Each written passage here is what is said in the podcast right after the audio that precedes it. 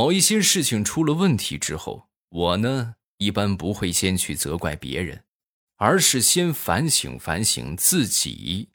如果真的是我的错，然后你再去想想能不能把这个责任推给别人啊。可不能这个样啊！是不是是自己的错就勇于承认啊？可不能做这么赖的人。马上未来开始我们周三的节目，分享我们今日份的开心段子。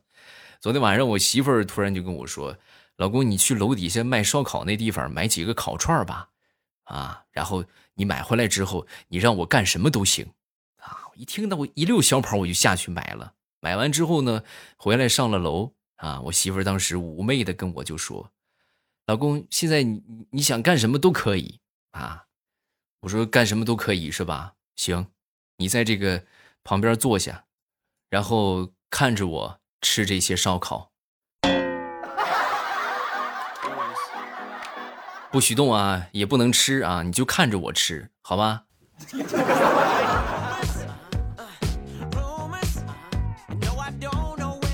每年到了夏天的时候啊，相信很多人跟我一样，都在暗暗的发誓，就一定要就是少吃肉，是吧？少吃这些油腻的东西，多运动，一定要瘦下来。结果等到夏天一来临。你就发现这个烧烤啊，根本是控制不住。哎呀，那每天好朋友就是哎来这撸个串啊，喝酒啊，啊你就去了。去了之后呢，就这么一吃两吃三吃四吃，整个夏天吃完之后，你发现等到了秋天来临，你不光没瘦，哎，你还又胖了一圈你说气人不？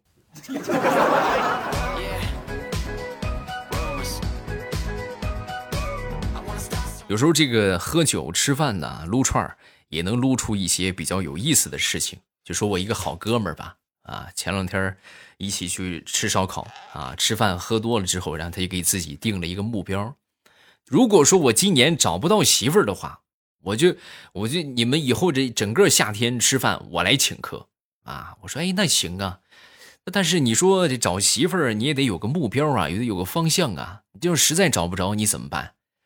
我要实在找不着的话，我就到时候我就去民政局，我就天天蹲蹲点儿。我说民政局，你去蹲点儿，民政局是登记结婚的，人人家人家也不分媳妇儿啊，你上那儿有什么用？兄弟，你这话片面了。民政局他是光登记结婚吗？离婚是不是也去那儿？哎，到时候我就往那儿一蹲。然后我就去看那些离婚的小媳妇儿，我就去物色一个媳妇儿回来。那结过婚的你会疼人，知道吧？而且最好的结过婚有孩子这种，那就奶粉钱都省了，一举多得呀！啊，来，为我的大聪明干一杯！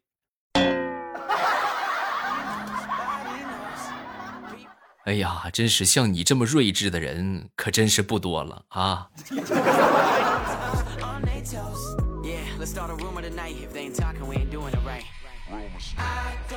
前两天跟我媳妇儿出去逛街啊，我媳妇儿准备给我买裤子，一开始呢选中了一条这个八百块钱的裤子，啊，然后一问这个售货员，这裤子打折吗？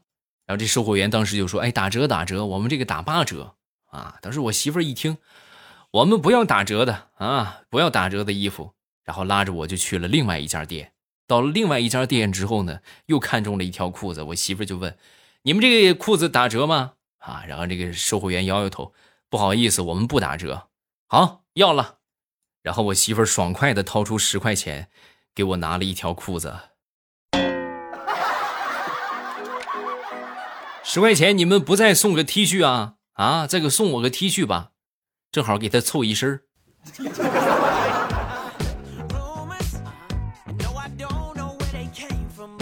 说说小时候上学吧。小时候上学呢，家里边住在农村，然后学校呢在镇上啊，离得还是比较远的。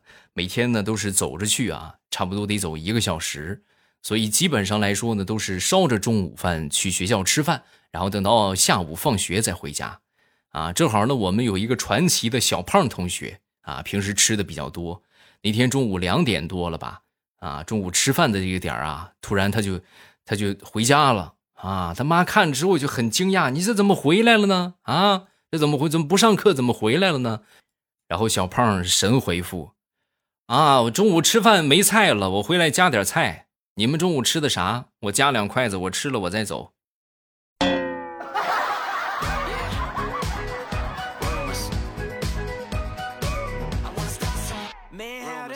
说有这么一个小偷啊，然后呢，拿一个发卡往这个锁眼里边啊一捅，然后顺时针旋转一百八十度，随着一声轻微的咔嗒声，这个门锁就开了啊。然后这已经是这个小偷本月第五次光顾这家房间了啊。当时就感觉一次比一次容易，一开始还得撬半天，现在直接拿个发卡一转就转开了。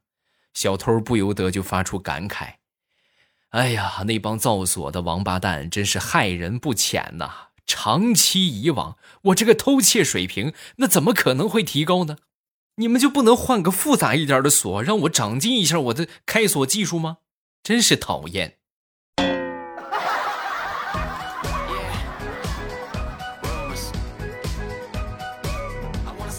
有一回聚会啊，我一个好哥们儿喝高了。啊，喝高之后呢，我就送他回家啊。临走的时候还能和人打招呼呢啊，还挺好。结果在路上就不行了啊，喝的白酒后劲儿大呀，各位。哎呦，当时就跟死了一样，我就害害怕出事儿啊，我就扛着他去医院，然后把他安顿在这个病房之后啊，然后跟这个医生就去拿药去了。等我取完药回来，发现这哥们儿已经醒了，正握着这个挂吊瓶的那个杆儿。啊，抓着那个杆儿，然后站那儿晃晃悠悠，一边晃悠一边说：“哎，今天这公交车开的太快了，晃得我都快吐了。”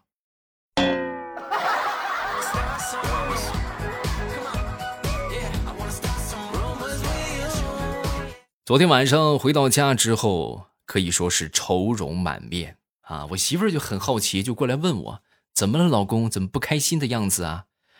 哎，别提了。我一直去那家理发店。以前的时候，我去理发呀，老是给我理发那个理发师总会在理完发之后，固定的就给我打薄一下，哎，打的薄一点结果最近两次他就没给我打薄，啊，然后我忍不住，我我今天我去理发，我就问了，我说怎么怎么这回怎么这两回理发都没打薄呢？理发师就跟我说，啊，你开始谢顶了，就没有必要打薄了。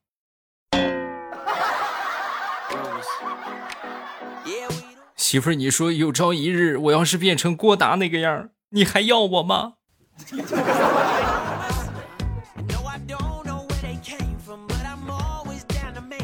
说，我一个姐夫经常就听到我姐姐就抱怨，你看看人家老公啊，人家那个那那个同事又是给女朋友买了项链，又是买二十四 K 金的耳环的。我们在一起这么多年，你给我买过什么呀？啊！说完之后，他姐夫，我这姐夫就说啊。哎呀，你放心吧，我一定会努力的啊！早晚有一天，我就会为你买上一栋海边豪华别墅，给你买好多的珠宝，还有跑车。啊！一听这话，我姐当时很开心。傻瓜，你别这个样啊你知不知道抢银行是要坐牢的？可别想不开啊！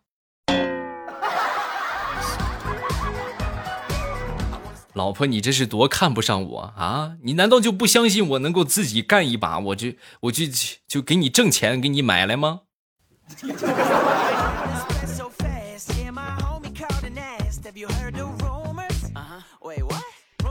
说一个我童年时候的旅游经历啊，那个时候呢，跟我爸一块儿去这个景区玩，然后在景区里边玩这个小船啊，坐这个船。我爹呀是一个很粗心的人。我自己一个人还在船上呢，然后他就走了啊！走了之后呢，后来很长时间他可能发现了，然后就回来找我。回来找我之后，我当时就很委屈，我说：“你爹你怎么你这么不细心？你把我就丢了，你落下了啊！”说完之后，我爹当时还振振有词：“你懂什么？我这是在锻炼你的自理能力，真是不识好人心。”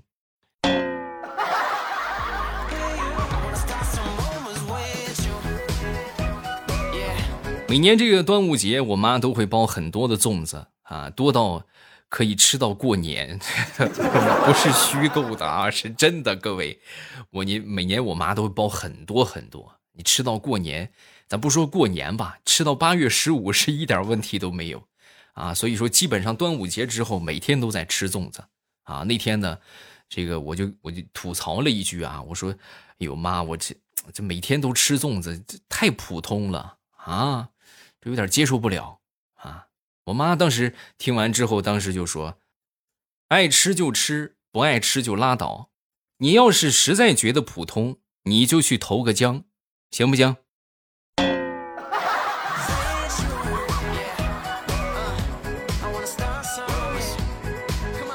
说一说小时候很悲催的一个事情。那时候我家在池塘旁边，然后池塘的这个边上啊，有这么一棵梨树，然后这棵梨树伸向池塘的那一边，结了好多的梨子。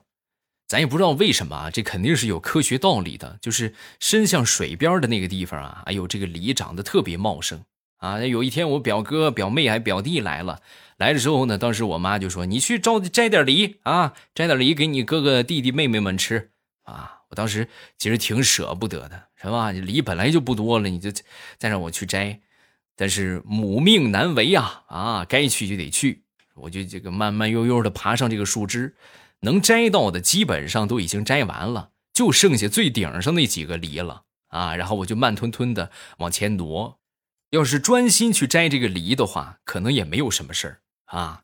结果我当时一边摘呀，我一边心里想，我得留几个给我自己吃。然后我就分神了，结果一个不小心，这个树枝咔嚓一断，伴随着大家的惊呼声，我连人带梨一块儿掉进了池塘里。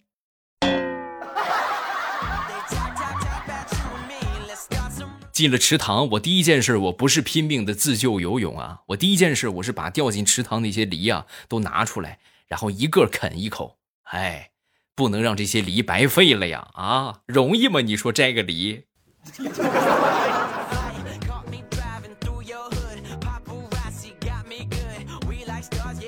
说这个世界上最好听的声音，并不是未来欧巴的声音，好自恋啊！咱不并不是说是中国好声音啊，而是说你在厕所外面等了半个小时的时间，然后你听到厕所里边。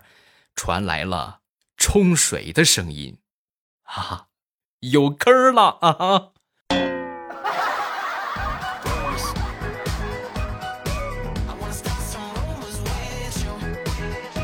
最高级的狩猎方式，往往是以猎物的身份出现在那叫什么食物的面前。举例来说明啊，我记得上大学的时候，有一回和我一个师兄聊天啊，然后他很得意啊。我跟你说啊，找女朋友一点都不难，只要你去追那些刚刚失恋的就好。哎，失恋之后这女孩特别脆弱，可孤独了，就这个时候就很容易迷迷糊糊就答应了，啊。然后我觉得说的有道理。然后同样的情况也发生在女生身上，女生也得找男朋友啊，是吧？然后有一个女生啊，就去找找师姐，啊，师姐当时很得意的就说：“哎呦，我跟你说呀，找男朋友其实特别容易。”你只需要装作刚刚失恋就好，哎，一副很委屈的样子，然后男生主动就过来找你了。不信你就试试。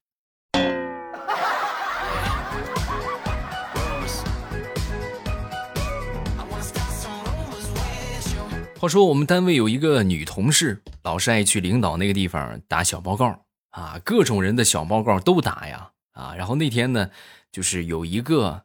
这个同事啊，一个男同事，当时当着所有同事的面就质问他：“咱们俩接吻的时候，你感觉如何？”啊，这女同事当时一听：“你有病啊你！我什么时候跟你接过吻？”啊，说完之后，这个男同事当时就反唇相讥：“啊，那既然咱们没有接过吻，你为什么老去领导那儿告我状，说我嘴硬呢？”嗯。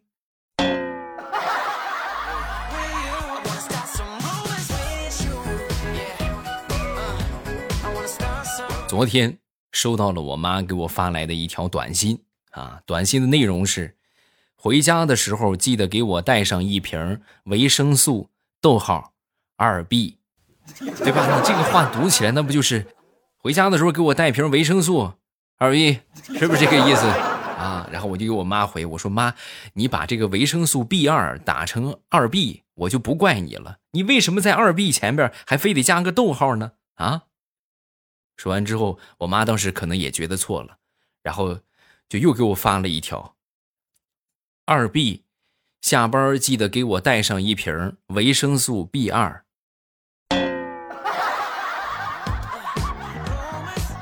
好吧，你赢了。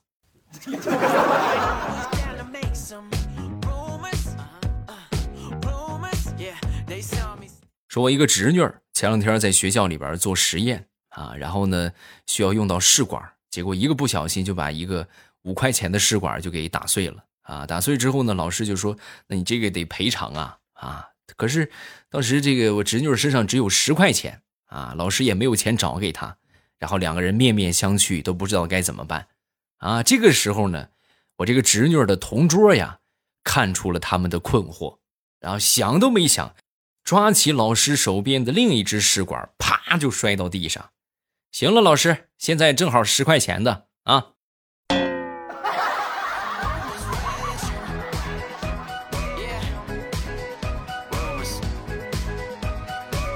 说有这么两个人去树林里边过夜，然后晚上睡着睡着啊，突然来了一只熊。啊，来了一群熊之后呢，当时其中一个人就赶紧穿鞋，穿球鞋，啊，另一个对他就说：“哎呀，你这这都是这个时候了，你穿鞋有什么用啊？你也跑不过熊啊。”说完穿鞋，这个人赶紧就说：“没事我只要能跑过你就行。”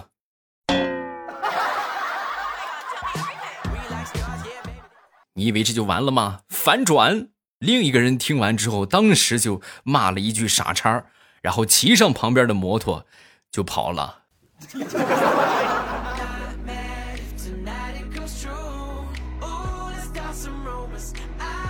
这个养猪的人都知道啊，猪这个周期啊，真是太吓人了，对吧？也可能富死，有可能穷死。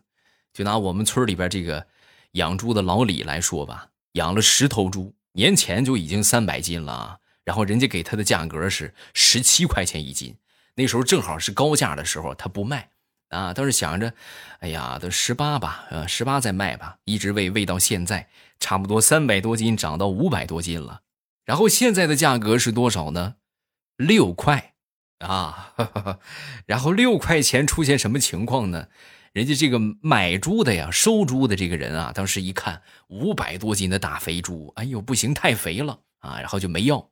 然后这老李就感慨呀，哎。以前的时候，三百斤能卖五千块钱，我没卖；现在五百斤连三千块钱都卖不了，我想卖却卖不出去了。你说这世道这是咋回事呢？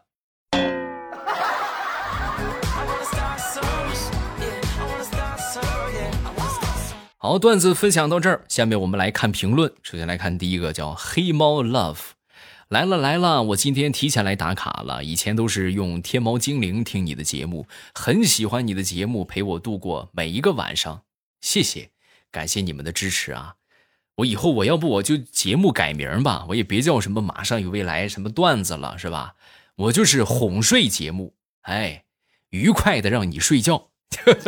哎，你们给我想个名吧，是吧？你们觉得我这个节目改个什么名比较合适啊？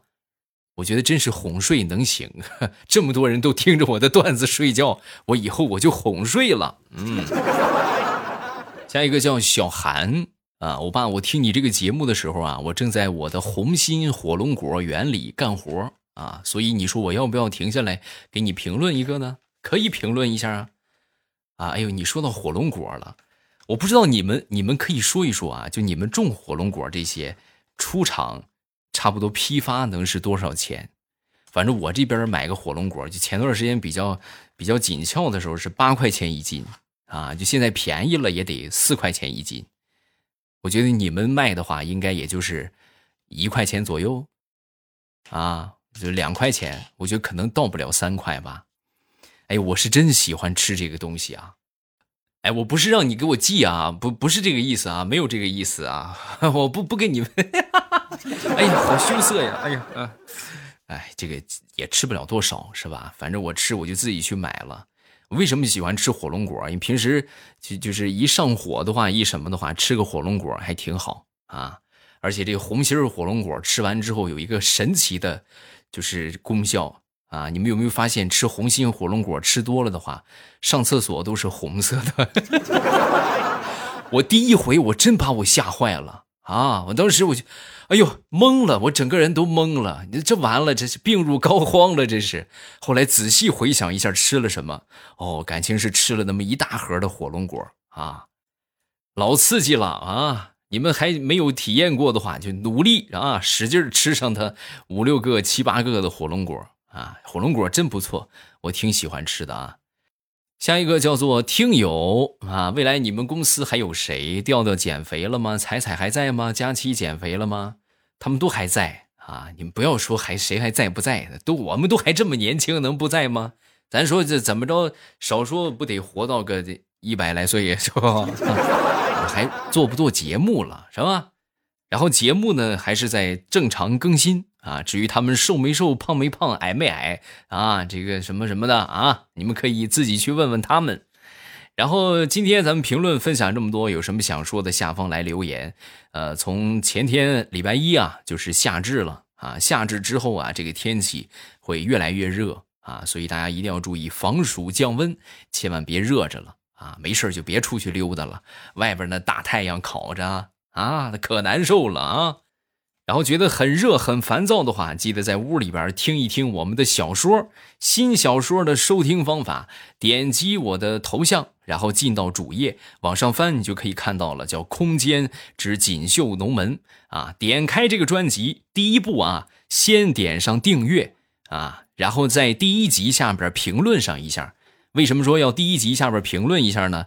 因为再过两天我们就要颁奖了，我们就要抽奖了，十八块钱、十八点八元的红包，还没有去评论的，想得到这个红包的，想被抽中的，前提你得去参与，是吧？咱们在第一集下边评论一下，然后呢，这个把专辑点上订阅，到时候我们就会抽奖啊，抽奖说不定就抽中你了呢，是不是？六月三十号开奖。然后，另外从明天二十四号开始，我们会连续爆更三天啊！以前每天更三章，从明天开始每天更十章，哎，让你们听到爽！还没去的抓紧时间啊，千万别错过这个难得的机会。好了，咱们今天就到这儿啊！小说赶紧去啊，点上订阅，然后第一集下边评论一下，去抽个奖，好吗？咱们周五见。喜马拉雅，听我想听。